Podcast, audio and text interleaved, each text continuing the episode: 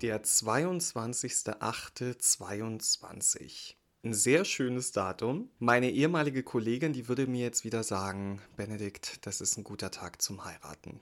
Geheiratet wird bei mir heute nicht, aber es ist auch ein schöner Tag für eine neue Folge vom PTA Heute Podcast, oder? Herzlich willkommen, mein Name ist Benedikt Richter und das sind unsere Themen heute. Kinderzahnpasta mit oder ohne Fluorid. Dann äh, sprechen wir natürlich über das E-Rezept und widmen uns der Frage, was tun, wenn Signatur und Arztname sich unterscheiden. Das nächste Thema wäre dann Ibuprofen und Co. in der Schwangerschaft nur auf ärztlichen Rat. Und ganz zum Schluss sprechen wir noch über die PKA-Ausbildung. Da erhalten nämlich kleine Apotheken eine Förderung. Ja, wir starten gemeinsam in eine neue Woche und wenden uns in dieser Woche Themen zu, die jeden in der Apotheke betreffen. PKA, PTA und ApothekerInnen. Und unser erstes Thema dürfte nicht nur das HV-Personal interessieren, sondern auch alle Mütter. Fluorid in Kinderzahnpasta. Da gingen in den letzten Jahren die Meinungen ja sehr oft auseinander. Fluorid ja oder nein und wenn ja, wie viel? Stiftung Warentest hat sich des Themas auch mal angenommen und ganze 21 Kinderzahnpasten untersucht. Eins vorneweg, seit Mai 2021 herrscht bei den Kinder- und Zahnärztinnen, was das angeht, nun endlich Konsens. Die Empfehlung lautet wie folgt: Fluorid peroral ab Geburt bis zum ersten Zahn, dann lokal als Zahnpasta oder weiterhin als Tablette und ab dem ersten Geburtstag fluoridhaltige Zahnpasta für alle Kinder. Zur Kariesprophylaxe durch Fluorid gibt es mittlerweile andere Mengenempfehlungen als die, die man vielleicht noch von früher kennt. Seit 2018 wird in Kinderzahnpasta mittlerweile die doppelte Menge an Fluorid empfohlen. Ab dem Durchbruch des ersten Milchzahns soll von einer Kinderzahnpasta mit 1000 Parts per Million Fluorid zweimal täglich eine Reiskorngroße Menge verwendet werden. Ab dem zweiten Geburtstag jeweils eine erbsengroße Menge. Verwendet man stattdessen eine Zahnpasta mit 500 Parts per Million Fluorid, dann soll in den ersten beiden Lebensjahren zweimal täglich eine erbsengroße Menge verwendet werden.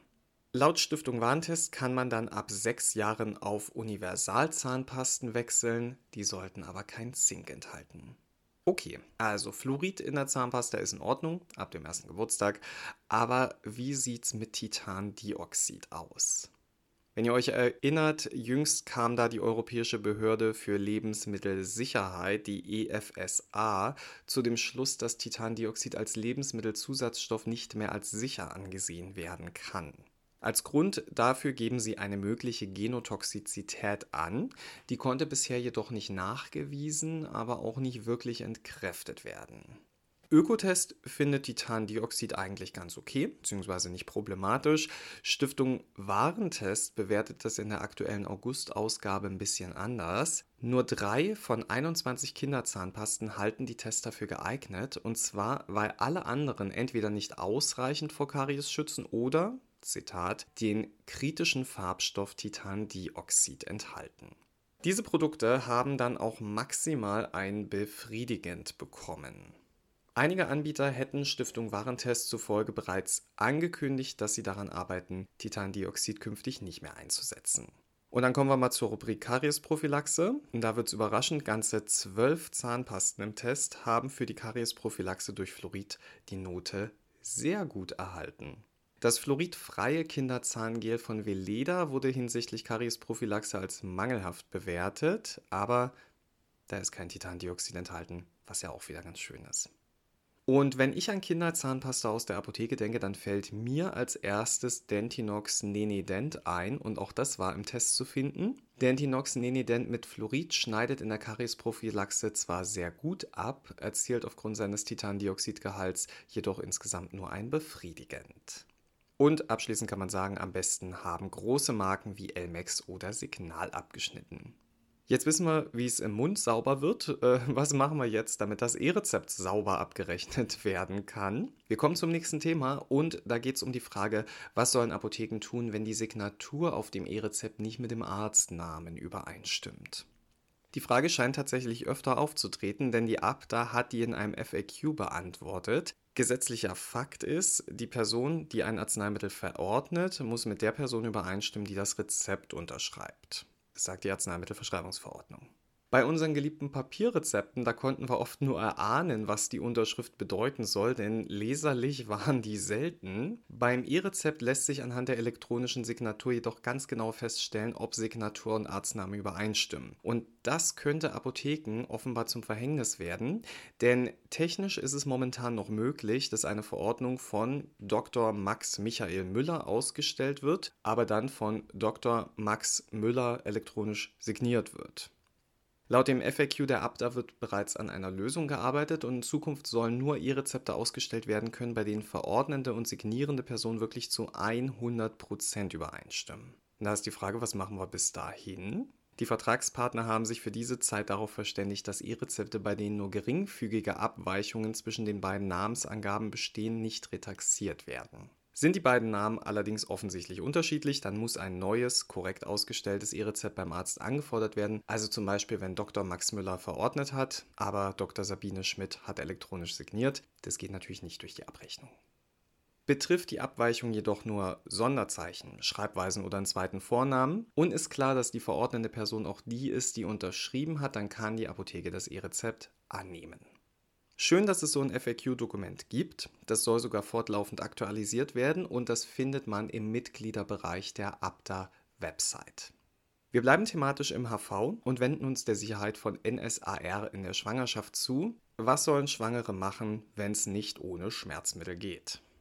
Bei Embryotox, einer Online-Datenbank von GynäkologInnen und anderen ÄrztInnen, liest man, Ibuprofen gehört in den ersten zwei Dritteln der Schwangerschaft neben Paracetamol zu den Analgetika bzw. Antiphlogistika der Wahl. Später, also ab Schwangerschaftswoche 28, darf es nicht mehr eingenommen werden, weil NSAR die sogenannten nicht-steroidalen Antirheumatika, zu einem vorzeitigen Verschluss des Ductus arteriosus butalli beim Fetus und zu einer Schädigung der fetalen und neonatalen Nierenfunktion führen können.